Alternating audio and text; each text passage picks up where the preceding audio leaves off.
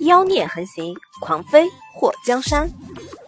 作者：夜舞倾城，演播：醉黄林。第二天，战天涯又回来了，看他那好像什么事都没发生的表情，祸水也不提及之前的事情，倒是栾彩蝶和战天涯说了谢谢后，就不出房门，毕竟。两个人之间有着不得不说的故事。店里的生意还像之前一样火爆，祸水准备再雇几个长期在店里帮忙，十全十美，可以共吃共住。战天涯主动给祸水找了几个人，祸水对同门师兄介绍的人是非常相信的，选了一个当掌柜，专门收钱算账的。又选了两个挑水劈柴，剩下三个都当了伙计。这样，他手下的钱嬷嬷、赵丽娘还有诗画就闲了下来，可以收拾卫生、刷碗，还能顺便帮他洗菜做饭。至于前面店铺里忙活的事情，都交给新来的人了。祸水接下来几天就发现，来店里吃饭的人有很多奇奇怪怪的。他拉着一直在他这里蹭饭的詹天涯，坐在屋顶上。四师兄，那些人都什么来头？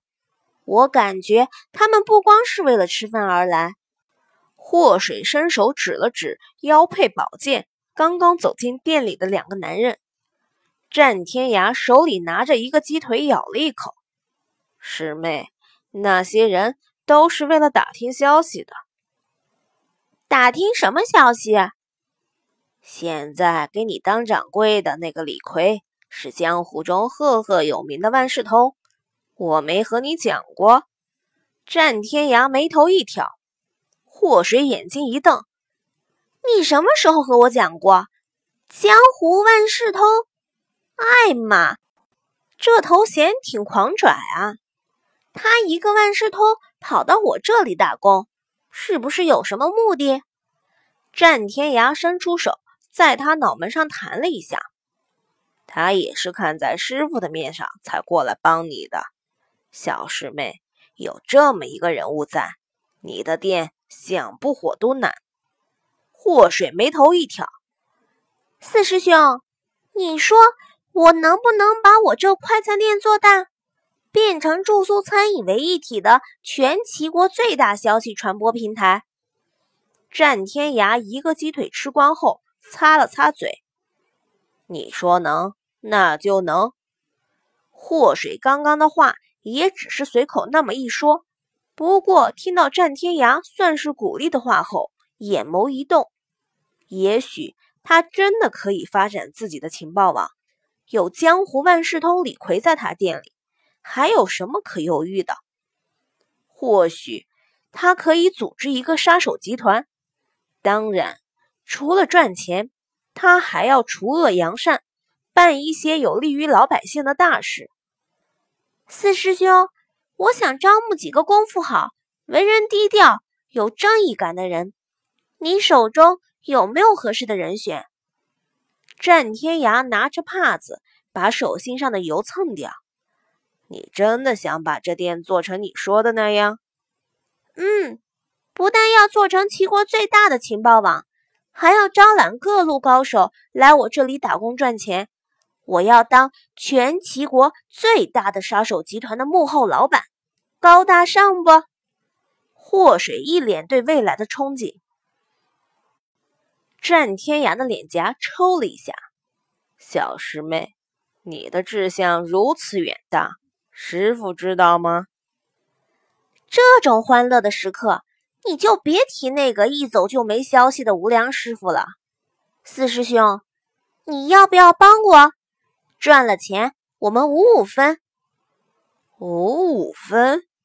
战天涯眉头一挑，我们两个谁五？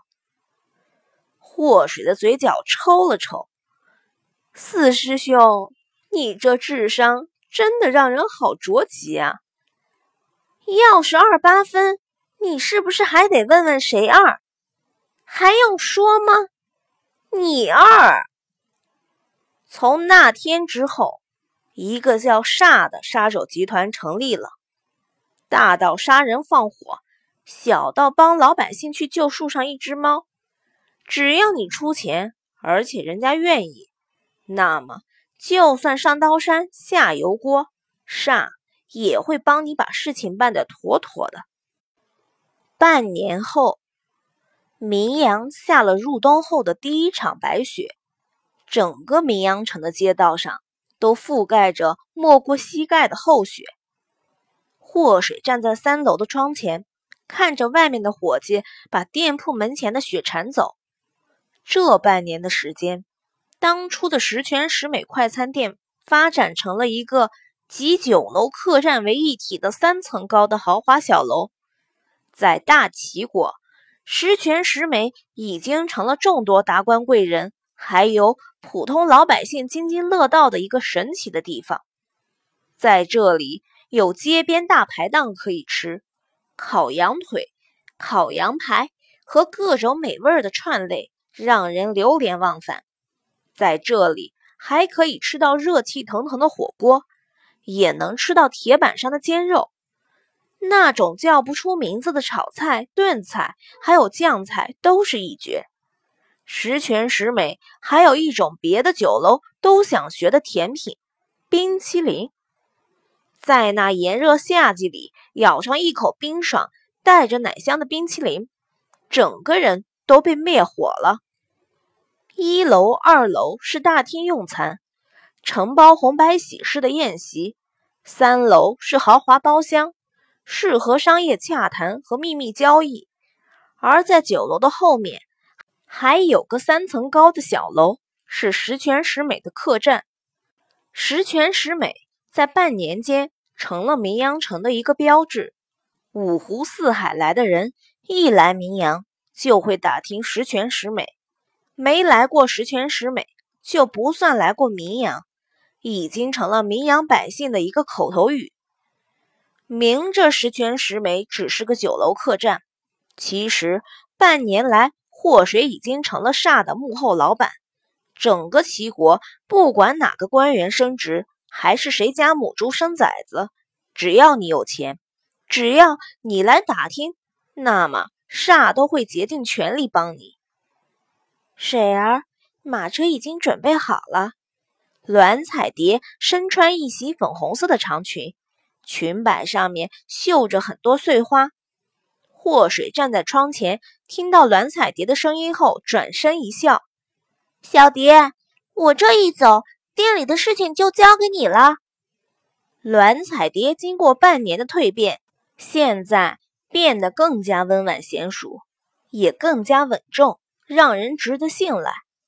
水儿，要不要我陪你一起去？京都不比名扬。那里我们根基还尚浅。栾彩蝶有些担忧的眉头蹙起，祸水脸上带着笑意：“你放心吧，有几位师兄相助，我在京都不会有事的。这次我离开名扬，你的担子就重了。小风会留下来帮你，等我在京都稳定了局势，再回来找你们。”姐，霍东风从楼梯上刚好上来。听到祸水要留下他，不由得一脸的不高兴。我也要和你去京都，小风。我这次去京都是有重要的事情要做，除了善要剔除京都几个阻碍我们发展的势力外，我还要去调查当年害我的凶手，还有杀了芸娘的人。祸水的眼眸微微的一眯，一股危险的气息涌现出来。姐，我去了可以帮你。祸水伸出手摸了摸霍东风的头发。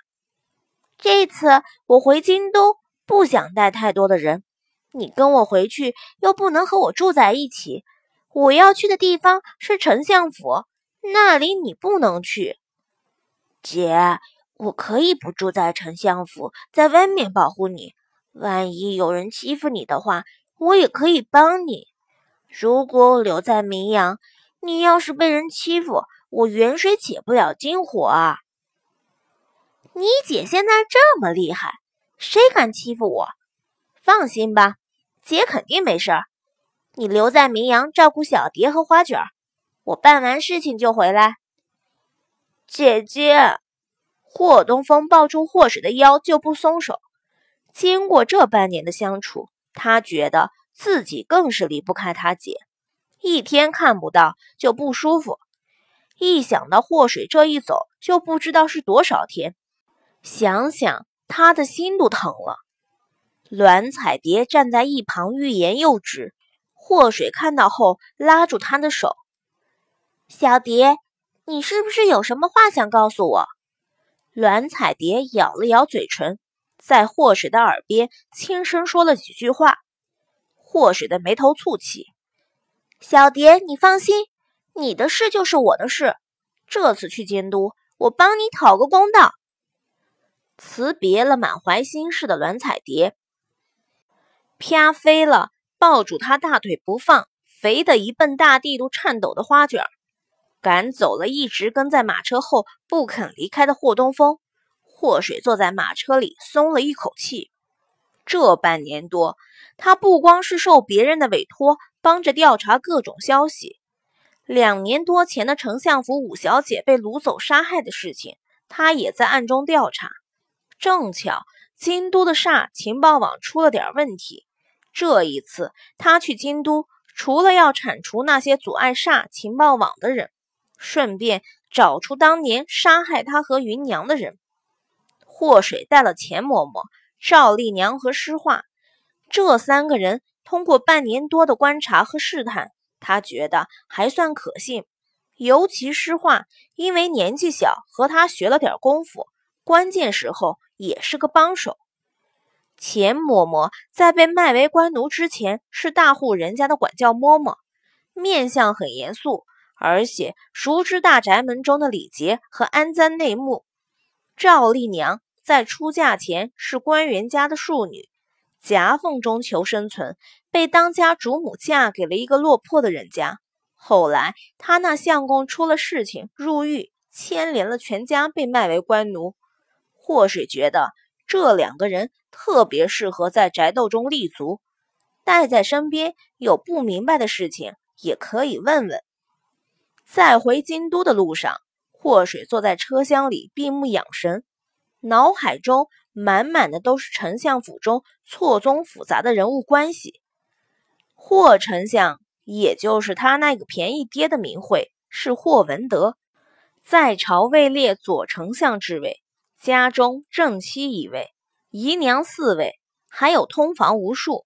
霍水眼眸微睁，嘴角浮现一抹嘲讽的笑容。这个便宜爹还真的是风流。霍文德有个老娘柳氏，有着诰命的身份，为人不能说刻薄，不过也不是个好相遇的老太太。丞相府夫人刘宇君是京都四大家族中柳家的嫡女，和霍文德有一子两女，和老夫人柳氏的娘家有点亲戚关系。嫡长子霍一天。在四岁的时候失踪，至今下落不明。刘宇君因为儿子的失踪，曾经疯癫了一年，直到生下嫡女霍瑶锦。四小姐霍瑶锦生下来的时候，据说大雨放晴，天边挂着七色彩虹，所有人都说四小姐是天上的仙子下凡尘。刘宇君把所有的爱都转移到了霍瑶锦的身上。疯病也治好了。霍瑶锦在万千宠爱下，琴棋书画样样精通。这几年间，成为了京都十美之首。